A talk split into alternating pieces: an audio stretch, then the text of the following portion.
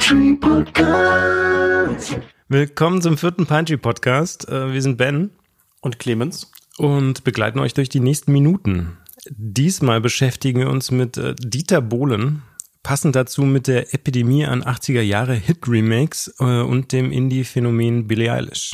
Unsere letzte Pine Tree Session hatten wir mit der wundervollen Cat. Und äh, damit ihr sie nicht nur singen hört, sondern auch sprechen, hier ein paar Worte von ihr. Hi Clemens, hi Ben. Mein Name ist Kat und ich hatte die große Ehre, eine Pine Tree Session aufzunehmen mit zwei Songs von mir. Vielleicht habt ihr schon reingehört, vielleicht hört ihr noch rein. Wie immer hat äh, Cat nicht nur eine wundervolle Session mit uns äh, gemacht, sondern uns auch die Themen für den heutigen Podcast vorgegeben. Und äh, das sind Themen, ich würde sagen, Ben, ganz nach deinem Geschmack heute, oder zumindest das erste, mit dem wir uns beschäftigen werden. Das erste ist wirklich sozusagen aus der Ursuppe hm, zu uns heraufgestiegen. Wir hören uns mal an, was ähm, Cat uns da mitgeben möchte. Dieter Bohlen. Dieter Bohlen, Clemens. Dieter Bohlen, ja, ich ähm, muss ehrlich gestehen, im Gegensatz zu dir hatte ich noch gar nicht so viele Berührungspunkte mit Dieter Bohlen. Ich habe wie immer mir erstmal den Wikipedia-Artikel durchgelesen zu Dieter Bohlen und bin auf was wirklich Überraschendes gestoßen, von dem ich noch nie gehört habe, nämlich Dieter Bohlen war in seiner Jugend Mitglied in der SDAJ und später in der DKP, in der Deutschen Kommunistischen Partei. Das heißt, Dieter Bohlen ist eigentlich ein verkappter Kommunist, was ich eine wunderschöne Vorstellung finde, weil es wahrscheinlich keinen durchkommerzialisierteren großkapitalistischen Menschen in der deutschen Öffentlichkeit gibt als Dieter Bohlen. Und jetzt habe ich mir vorgestellt, der macht das alles nur, um den Kapitalismus ad absurdum zu führen. Und es ist eigentlich sein Akt des Widerstandes und er ist eigentlich immer noch ein Kommunist.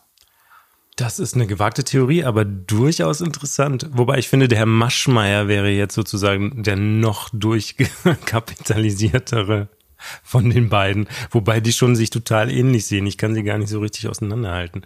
ähm, ja, hast du recht. Vielleicht ist es seine Strategie und wieder beweist der Kapitalismus, wie formbar er ist, indem er sich noch nicht mal von Dieter Bohlen niederringen Ja. lässt, sondern er gezwungen ist, in irgendwelchen Dieter Tagesschau-Posts auf Instagram in Helikoptern zu sitzen und Rollerreklame zu machen. Liegt aber vielleicht auch daran, dass Dieter Bohlen seine Fitnessübungen nicht richtig macht, wie wir jetzt bei Instagram erfahren haben. Also da äh, macht er dann seine morgendlichen Fitnessübungen und geht schon darauf ein, dass er gleich natürlich 7000 äh, Kommentare bekommen wird, was er alles falsch macht. Also eigentlich ganz schön, Dieter Bohlen weiß, dass er Dinge, dass er nicht perfekt ist, auch wenn er nicht so aussieht. Und ähm, auch das ist vielleicht wieder ein Akt des Widerstandes, den er da äh, in der modernen äh, Social-Media-Welt Wahrscheinlich. Ich glaube, uh, das ist wirklich, du versuchst ja eine Umdeutung, ja. Ähm, Dieter Bohlen ist ja auf Tour gerade. wirklich. Ja. Und die Tour heißt Dieter featuring Bohlen. Und äh, für diese Tour hat er neue Versionen von seinen größten Hits aufgenommen, was de facto heißt, die alten Modern Talking Dinger in einer Trap-Version. Also auf jeden Fall geautotuned bis zum Get-No. Also das ist quasi die Fortsetzung von Cherry Cherry Lady mit Capital Bra. Genau. Ja, nur viel schlechter. Nein, das darf man ja nicht sagen. Nur ganz anders. Und äh, kommt denn da dann das Capital Bra Publikum aufs Konzert oder trotzdem die alten Modern Talking Fans? Na, ich befürchte ja die alten Modern Talking Fans. Aber sind die nicht total schockiert? Nein. Okay.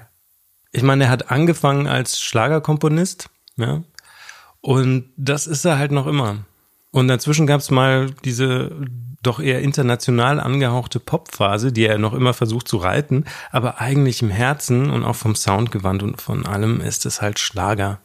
Ja. Und ähm, da bleibt er auch hängen. Also auch wenn man sich so seine letzten, ich habe mir mein Spotify-Profil versaut, indem ich mir Dieter Ah, nein, Bohlen schon wieder. Die denken auch, wenn er jeden Algorithmus rüberrutscht, der denkt auch, was ist denn mit dem los? Naja, wahrscheinlich. Er, er hat ja auch zum Beispiel sein letzter wirklich super erfolgreicher Song, den er geschrieben hat, mal abgesehen von den Deutschland sucht den Superstar-Singles, die er immer rausbringen, war für Andrea Berg. Ja. Und härter Schlager als Andrea Berg geht ja gar nicht mehr. Hart und erfolgreich auch sagen. Erfolgreich. Wie es die Schlagerleute lieben. das kann mir alles, das ist unsendbar. Ähm, deswegen, ja, Schlager ist eigentlich, glaube ich, seine, seine ursächliche Liebe, wie die Liebe zu seiner Mutter und zur Natur. Das ist so das, das, die Trinität. Also Mutter Natur, Mutter und Schlager. Ja, ich fand ja ähm, interessant bei meinen tiefgreifenden Recherchen, dass äh, Modern Talking anfangs auch auf Deutsch gesungen haben, das aber überhaupt nicht funktioniert hat und dann auf Englisch der Welterfolg kam. Und ich glaube, auch das ist so ein komplettes Alleinstellungsmerkmal, wenn man sich heute jetzt natürlich im äh, Mainstream-abseitigen Bereich, aber auch im mainstreamigen Bereich anguckt, dann ist eigentlich alles, was auf Deutsch ist, um ein Vielfaches erfolgreicher als das, was aus Deutschland kommend auf Englisch singt. Also eigentlich ist da Modern Talking auch ein totaler Sonderfall. Das stimmt, aber das ist halt der Zeit geschuldet, ne? Die 80er. Ja, aber zum Beispiel die 99 Luftballons-Version von Nena auf Deutsch ist auch erfolgreicher als die auf Englisch. Okay, das ist natürlich auch wieder richtig. Ja. Hat Rammstein nie versucht, ein englisches Album zu machen? Herbert Grönemeyer hat ein englisches Album gemacht. Wirklich? Ja, was total untergegangen ist. Hat der- Wahrscheinlich war es ein Herzensanliegen. Okay. Aber er hat nicht seine eigenen Songs nochmal auf Englisch aufgenommen. Oh Gott. Äh, nagel mich nicht fest. Ist my refugee boat. Ja. ähm, ja, ich möchte ja auch äh, festhalten, dass, also ich bin mir echt unsicher bei Dieter Bohlen. Irgendwie finde ich den ja schon, schon wieder cool. In seiner Absurdität. Auf der anderen Seite ist der halt auch so, also auch wenn man sich dieses neue Musikvideo anguckt zu Brother Louie, gibt's eine äh, neue Version von. Und es sieht halt aus wie so ein, aus so einer Schlagersendung von MDR auf den öffentlich-rechtlichen, wo so ganz schlimm abgefilmt wird mit so Fernsehkamera und dann haben sie aber immer so ganz seltsame so digitale Glitches da reingeschoben und dann ist er halt Bohlen auf der Yacht, Bohlen im Sportwagen, Bohlen mit der Fliegerjacke irgendwie on top of the mountain und weißt du? Und es ist halt so 90er. Das ist immer noch so Spaßgesellschaft, Heidi Ho. Und es wirkt so aus der Zeit gefallen. Also ein Mittlerweile. 80er-Jahres-Star macht im Jahr 2019 im 90er-Look ein 80er-Revival. Ja, genau, also eigentlich ist Dieter so. Bohlen so der Inbegriff der letzten 40 Jahre. Der, der immer da ist, der, der immer irgendwie jeder Zeit seinen Stempel dann doch irgendwie aufdrückt. Oder sich den. Stempel rausholt der Zeit, um ihn dann wieder auszuspucken und damit Erfolg zu haben. Genau, aber so pervertiert, ähm, dass man sich fragt, also, ähm, das, da- ja, also die Perversion ist, glaube ich, das eigentliche Anliegen von, von Dieter Bohlen. Was ich mich frage bei Dieter Bohlen ist, finden, also der ist ja auch tatsächlich bei, bei äh, jungen Leuten immer noch irgendwie ja, eine Ikone. Aber ist er das, weil man sich eigentlich über ihn lustig macht, ihn aber trotzdem sympathisch findet? Also man macht sich über ihn lustig ähm, und findet ihn trotzdem irgendwie knuffig. Also man macht sich nicht bösartig über ihn lustig. Aber eigentlich, also wenn man sich seine Instagram-Videos anguckt, wo er jeden Tag, hallo, herzlich willkommen zu Dieters Tagesschau. Und dann erzählt er uns irgendwas, was vollkommen irrelevant ist, auf eine Art und Weise, dass man eigentlich nicht anders kann, als ein bisschen zu schmunzeln im harmlosesten Fall, dann kann man doch keiner erzählen, dass das nicht auch alle tun, die diese Videos gucken. Ja, das ähm, kann ich dir, da müssten wir jetzt mal eine Umfrage, Okay. eine Studie in Auftrag geben, wie das ist. Schickt uns doch mal doch eure Gesichtsausdrücke, wenn ihr euch Dieter Bohlens Instagram-Videos anschaut. Ja. Ich glaube, er ist so ein Typ, der eigentlich hassenswerte Dinge tut ab und an, aber er eben genau so knuffig ist, dass man ihm das irgendwie nicht übel nimmt. Und er ist schon wieder so, dass er so ein Original ist, dass man ihm es eben nicht übel nimmt, wenn er so drauf ist, wie er drauf ist. Man darf sich halt nur nicht mit seinem Frauenbild beschäftigen, wahrscheinlich. Dann, Wahrscheinlich darf man sich mit vielen Dingen nicht beschäftigen, mein Dieter Bohlen. Ja. Ähm, ich glaube, warum er bei den Jungen immer noch relevant ist, liegt halt schon an Deutschland sucht den Superstar, äh, Superstar, Superstar, äh, an DSDS und äh, Supertalent und sowas. Ähm, wobei ich das nicht ertrage. Also wenn ich mal so, so Verlangen habe nach billigem Entertainment, dann schaue ich mir eher Simon Cowell an äh, als dass ich mir so eine Bohlen-Sendung gebe. Weil ich finde halt den Kaul dann sympathischer am Ende des Tages. Der, da fühle ich mich nicht ganz so beleidigt. Und äh, auch die Leute, die bei ihm, wie sagt man, in der Show sind, werden nicht ganz so beleidigt. Oder wenn auf andere Art und Weise. Also es ist eher jemand, der ähm, irgendwie eine ernstere Person. So Ernsthaftigkeit von innen heraus hat Simon eine höhere Ernstwert, äh, Ernsthaftigkeit als Dieter. Aber halten wir fest, Dieter Bohlen hat uns viele großartige Dinge beschert. Ähm, nicht nur Modern Talking, nicht nur Andrea Berg, sondern auch äh, Alexander Klavs, Daniel Kübelböck äh, und Co. Yvonne Katterfeld. Yvonne Katterfeld, ja. Und er hat auch wahnsinnig viele Songs für irgendwelche Grand Prix geschrieben. Also ich glaube, Dieter Bohlen, äh, ja, hat äh, zu Recht hunderte von Millionen verdient mit dem, was er uns da angetan hat. Na, ich sag mal, andere Leute verdienen hunderte von Millionen mit äh, äh, Waffenschiebereien oder ähnlichen. Da ist doch mit schlechter Musik hunderte von Millionen zu verdienen. ist dann vielleicht äh, doch liebenswerter. Ja, und wir haben es ja schon angesprochen, Dieter, Dieter Bohlen reitet jetzt wieder im 90er-Jahre-Stil die 80er-Jahre-Welle. Und da ist er ja nicht der Einzige. So kommen wir schon zum zweiten Die Thema. zweite Frage, die ihr mir gestellt habt, war, welches äh, Pop-Phänomen verstehe ich überhaupt nicht? Und da muss ich sagen, was mich komplett verwirrt, sind diese merkwürdigen Neuauflagen von irgendwelchen berühmten 80ern oder wahlweise auch 90ern, die dann im Radio irgendwie rauf und runter gespielt werden und einfach sehr, sehr merkwürdige Beats drunter gepackt bekommen. Und ähm, ich glaube, jedem fallen direkt ein paar Beispiele ein. Was soll das? Ja, wunderschön. Also was ich da gefunden habe, ich höre leider keinen, also Cat bezog sich ja auf, auf äh, Radios, wo das gerade massiv ein Revival erfährt, vor allem, da ich äh, nur zwei Radiosender höre, bei denen das zum Glück nicht läuft, ähm, ist mir das tatsächlich noch nicht untergekommen. Und ich habe jetzt recherchiert und sehr viel gehört. Um Gottes Willen.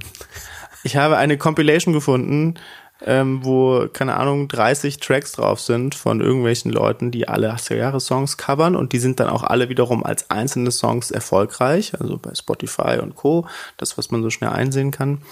Am schlimmsten fand ich, äh, ich habe mir wirklich fast alle angehört, am schlimmsten fand ich äh, Sam Smith, der Whitney Houston covert, How Will I Know, ja. Und Sam Smith ist ja eh so ein, so ein schmalziger äh, Schnulzensänger. Definitiv. Und Whitney Houston ist ja eigentlich auch schon eine schmalzige Schnulzensängerin. Aber das, was er aus diesem Song macht, das ist das schnulzig-schmalzigste, was ich je in meinem ganzen Leben gehört habe. Also wenn ich könnte, würde ich es gerne vorsingen, aber ich könnte es niemals so gut wie Sam Smith. Hört euch How Will I Know von Sam Smith an. Ja, die, die 80er feiern ja eh gerade so ein Revival. Fehlt jetzt nur noch, dass wir alle in Aerobic-Klamotten wieder auf der Straße rumrennen, was gerade bei mir durchaus sehenswert wäre.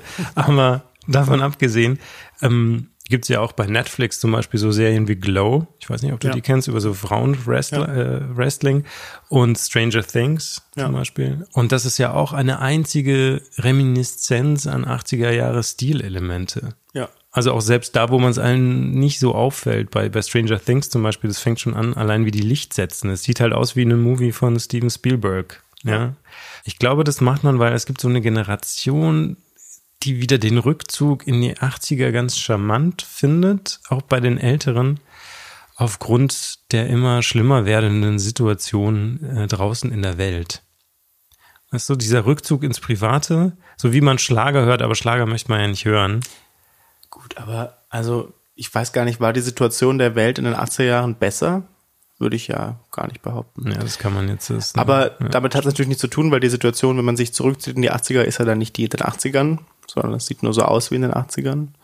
Ich, also ich glaube, dass es auch ganz viel mit, ähm, mit Mode zu tun hat. Also ich meine, ein Kollege von mir kam neulich stolz seinen neu geschnittenen Fukuhila präsentierend ins Büro. Es ist halt auch wieder da. Ne?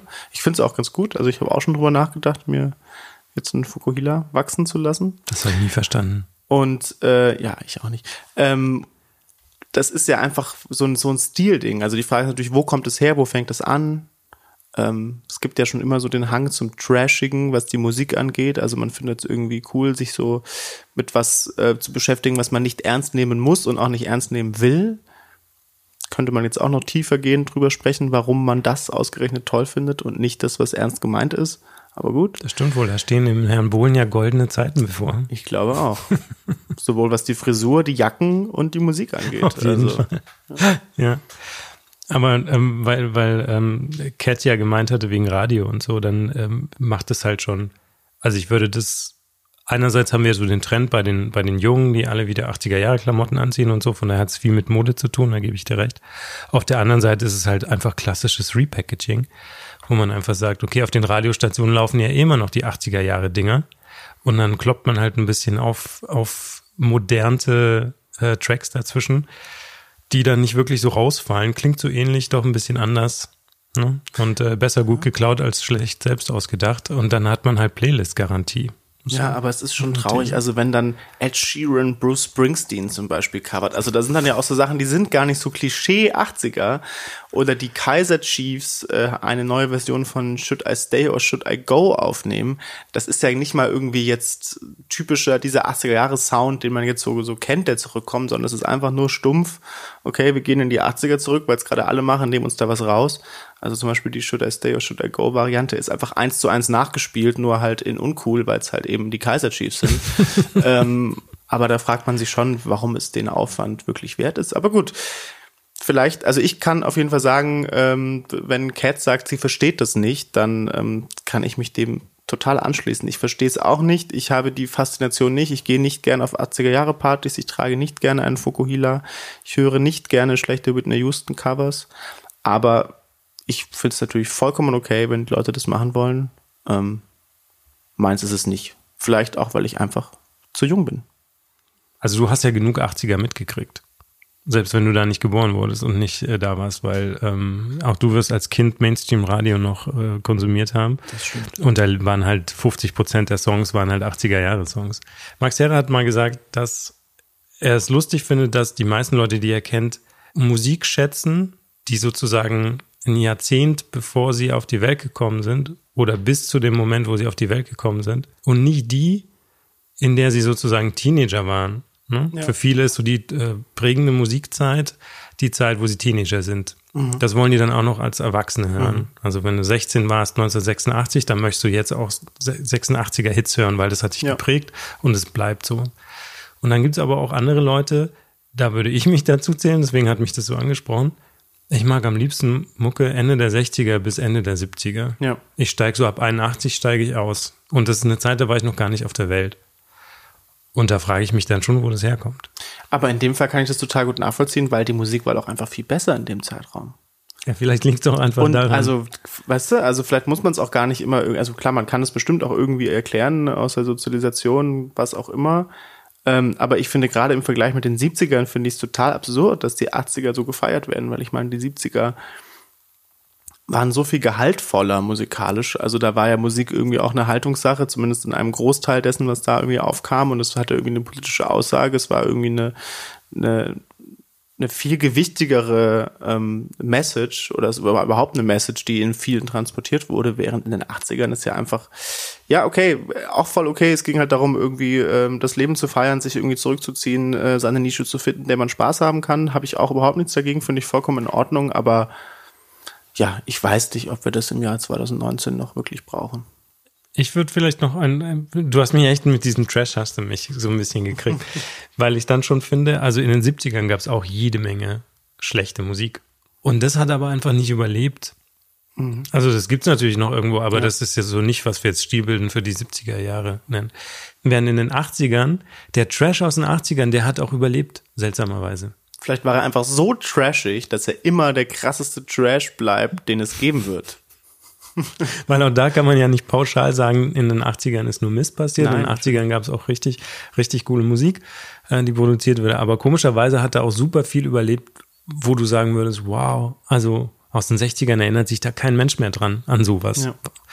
Und ich habe keine Ahnung, woran es liegt. Vielleicht hat sich einfach nie wieder jemand getraut, so cheesige Musik zu machen wie in den 80ern. Vielleicht hat man in den 80ern einfach alle Konventionen fallen lassen, egal wie schnulzig, egal wie aufgesetzt, egal wie übertrieben.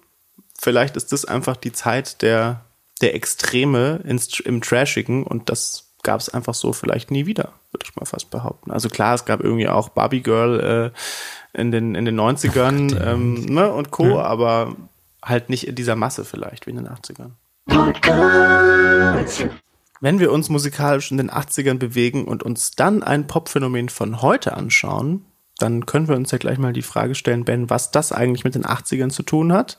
Hören wir doch mal rein, was Cat uns als aktuelles Popphänomen mit auf den Weg gegeben hat. Auch so ein kleiner Hype eigentlich gerade, wenn man das so nennen kann, und zwar Billie Eilish. Ähm, es gefällt mir ganz gut, weil sie ja gerade total die Streaming-Rekorde knackt, obwohl sie eigentlich Indie-Musik gemacht hat. Also nichts, was man, was jetzt so auf den Zuhörer, auf den Radiozuhörer oder auf den Mainstream-Zuhörer zugeschnitten wurde. Und ich finde es total schön und ermutigend zu sehen, dass jemand, der sein Ding macht und der anders klingt oder die anders klingt, ähm, eine Zuhörerschaft findet. Ich finde ja immer, Namen sagen viel aus. Ja. ja? Also ja, vor allem über die Eltern sagen Ach die so, Namen viel Ich wollte aus. gerade sagen, man kann doch gar nichts dafür. Und deswegen fand ich das hier bei Billie Eilish sehr, ähm, wie sagt man, ist mir so ins Auge gesprungen, weil als ich mich beschäftigt habe ein bisschen mit, äh, mit ihr, ist halt klar geworden, okay, das ist der totale Family-Business. Ihre Ja. Mutter ist ihre Assistentin, irgendwie, ähm, ihr Bruder produziert ja, können wir vielleicht nochmal extra dra äh, drauf eingehen, aber das ist halt so ein Familienunternehmen und dann guckt man sich den Namen an und dann denkt man, alright, also so Artie, LA Kid, beide Eltern sind Schauspieler.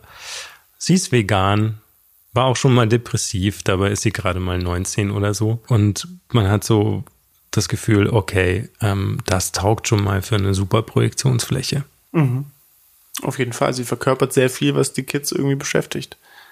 Aber bei ihr finde ich ja interessant, dass es nicht nur ähm, die Kids abfeiern, sondern ja eigentlich alle. Ja. Also Billie Eilish ist ja eigentlich die Konsens-Pop-Künstlerin der Gegenwart, würde ich sagen. Eigentlich alle finden sie cool.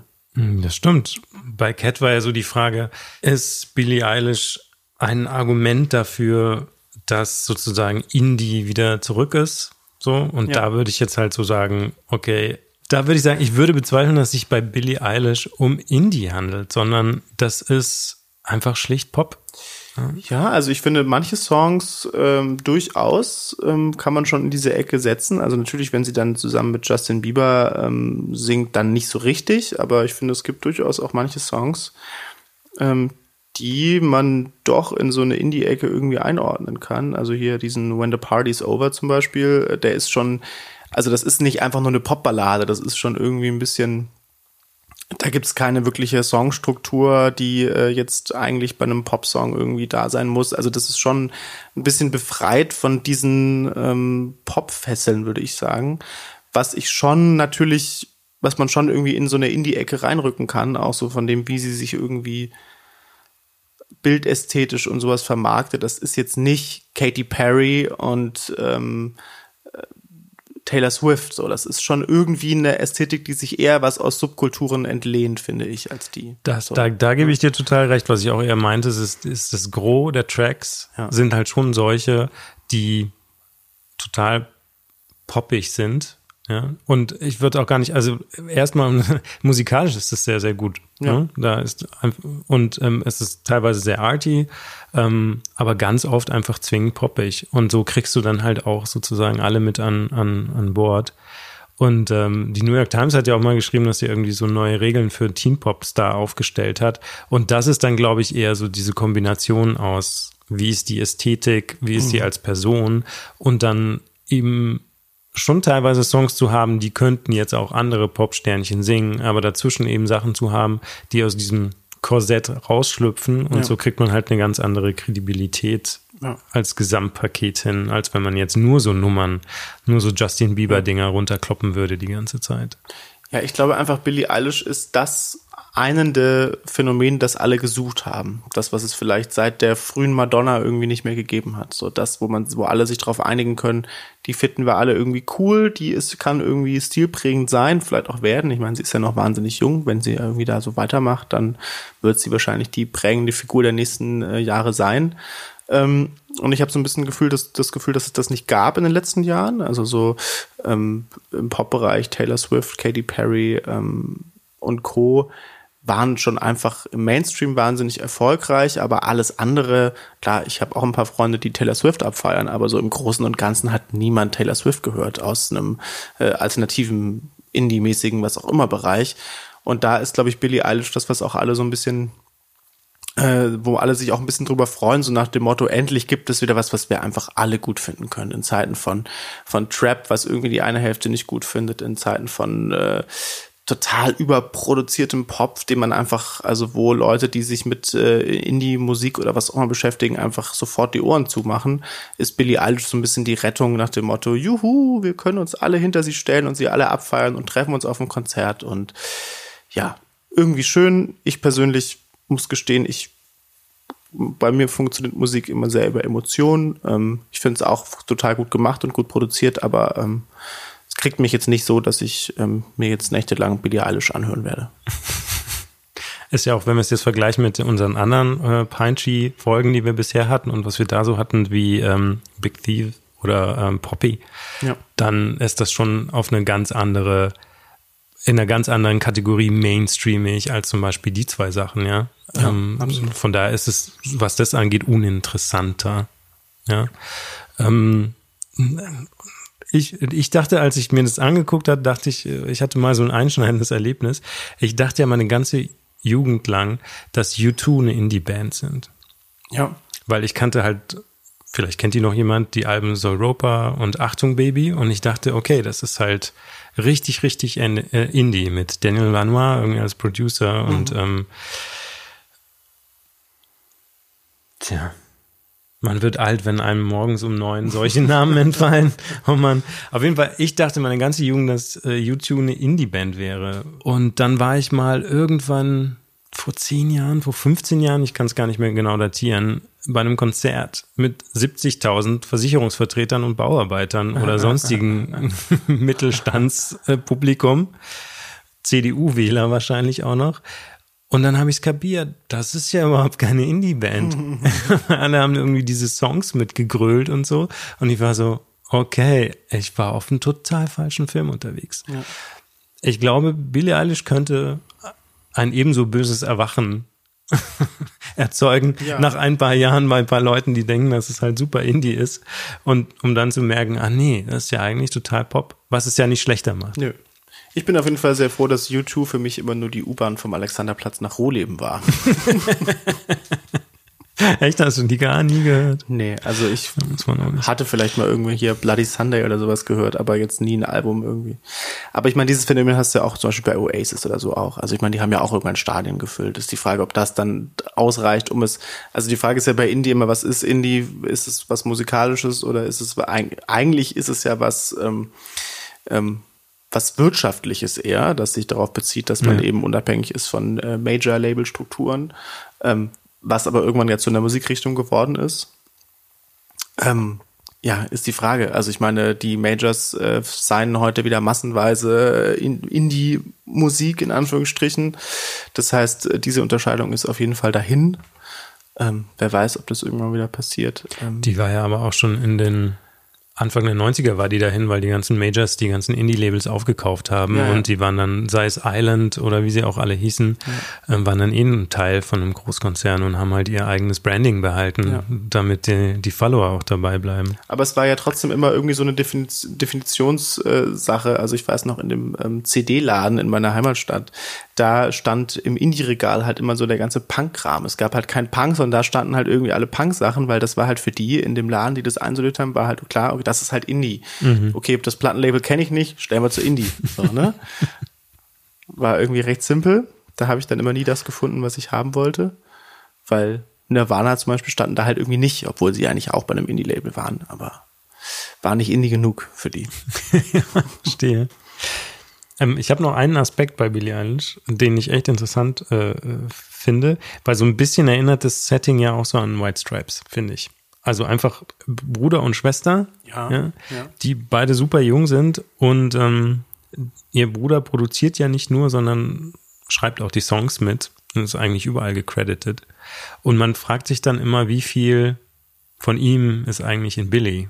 Und er ist halt eher so ein Introvertierter, wie ich äh, gelesen habe. Der macht zwar auch, ist Schauspieler und so, aber ist eher so jemand, der die große Bühne wirklich nicht su- sucht, während sie, was sie auch selber sagt, das totale Alpha-Tierchen ist und Rampensau. Und ähm, deswegen ist Billie Eilish am Ende nicht eher ein Duo. Ja. Aber das ist ja wahrscheinlich bei fast allen EinzelkünstlerInnen so, oder? Also ich meine, wer ist wirklich, also wer hat nicht diesen Sidekick, der einem im Prinzip, sei es, sei es im organisatorischen Bereich alles abnimmt, was ja auch im Prinzip dann schon eine Duo-Funktion hat oder im Pro Produzenten, Songwriting-mäßigen Bereich. Also ich habe das Gefühl, man kann sowas ja gar nicht alleine schultern, so richtig. Nee, alleine kannst du sowas nicht schultern, aber ganz viele Leute haben halt ein Team. Ne? Und es gibt Okay, dann das auch du, äh, ja. wechselnde Ja, ja. Ähm, Songwriter, Ja. wechselnde Produzenten. Teilweise gibt's für jeden Song auf dem Album einen anderen Produzenten Ja, okay. Ja. und so weiter. Und hier hat man halt schon ein, was den künstlerischen Ausdruck angeht oder das künstlerische Produkt am Ende, die Musik, hat man halt schon ganz klar irgendwie zwei Leute, die es halt machen. Okay, das heißt, am Ende bleibt die Frage, wird sich Billie Eilish irgendwann von ihrem Bruder lösen und äh, zusammen mit Dieter Bohlen. Songs schreiben? Genau. Ja. Ja. Und äh, was ich auch bezeichnend finde, was super oft vorkommt, in, gerade in den USA, sind wirklich so Familiendinger. Ja. Ne? Also Beyoncé, die Mutter hat das Management gemacht. Weiß nicht, ob sie es immer noch macht. Usher, die Mutter macht das Management, ja. Und so weiter und so fort. Da gibt es unfassbar viele Leute, die man aufzählen könnte. Sogar im Indie-Bereich, also jemand wie Sufjan Stevens zum Beispiel, den ich sehr abfeiere, ist auch sein Vater der Manager. Ne? Also ich glaube, es ist wirklich so ein, weiß ich nicht, irgendwie, ähm, bei, bei uns kennt man das nur so von, von irgendwie Tennisspielern oder Spielerinnen. Irgendwie. das ist, finde ich, so der Prototyp des Papa und Mama backen sich ihren kleinen Tennishelden oder ihre kleine Tennisheldin. Aber aus dem Musikbereich kenne ich das sonst auch gar nicht. Da sind die Eltern meistens dann die Finanziers dahinter, die das nächste erfolglose Album finanzieren und die nächste, die nächste teure Gitarre kaufen. Das ist korrekt. Was halten wir denn fest zu Billie Eilish? Geben wir da eine Hörempfehlung? Ja, wir geben eine Hörempfehlung rein aus wissenschaftlicher Sicht, würde ich sagen. Also man sollte es mal gehört haben, um mitreden zu können vielleicht ähm, und um es im Auge behalten zu können. Ist jetzt auch mal spannend, dass man jetzt so von Anfang an das mal verfolgen kann, wie das so weitergeht, finde ich eigentlich wirklich spannend. Ähm, jetzt hat sie ja schon ihre Justin Bieber Kollaboration und so. Wo geht das hin? Wie entwickelt sich das? Wie werden die nächsten Alben? Das würde ich als Empfehlung mitgeben. Verfolgt mal weiterhin Billie Eilish, das ist spannend. Ähm, wir haben die Möglichkeit, von Anfang an dabei zu sein. Ja, wobei sie schon, glaube ich, seit letztem Jahr oder so war sie die drittmeist gestreamte Künstlerin auf Ja. Spotify. Ja. Da gibt's auch Songs, die sind 700 Millionen Mal gestreamt und ähnliches. Von daher, der Anfang ist, glaube ich, schon Geschichte. Also wir sind ja mitten im Hype. Das stimmt. Aber wenn wir davon ausgehen, wie jung sie ist und was wir, ob sie, mal gucken, ob sie so lange durchhält wie Madonna. Das, darauf bin ich Mal gespannt. gucken. Und am Ende beim Eurovision Ja. dann sozusagen ihr letztes, ihre, ihre letzte Kredibilität äh, aufs Spiel ja. stellt. Oder ob sie so endet wie äh, Sir Paul McCartney ähm, in der Late Late Show mit äh, äh, James Corden und äh, nochmal mit 75 sich ordentlich abfeiert und seine Hits von damals. Ja. Ich würde noch einen Tipp geben äh, bei Billie Eilish oder eine Empfehlung. Schaut euch mal die Internetseite an. Die ist echt lustig, weil da ihr Kinderzimmer ist die Seite. So ein 360-Grad-View. Das ist echt ganz, ganz cool gemacht. Und ähm, man sieht halt da da auch wieder so ganz klassisch, mit was gespielt wird auch. Ne? Also es Ja. ist halt so eine Teenager-Ästhetik.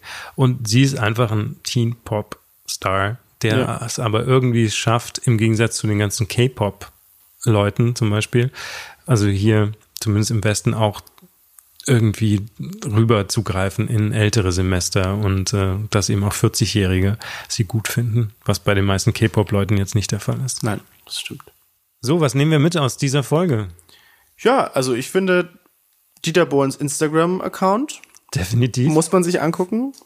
Ähm, 80er Jahre Songs, äh, Song Revivals muss man sich nicht anhören. Ich finde, es ist quasi die, die Empfehlung, das zu umgehen. Hört euch, wenn ihr die 80er gut findet, die Originale an, nicht die Revivals.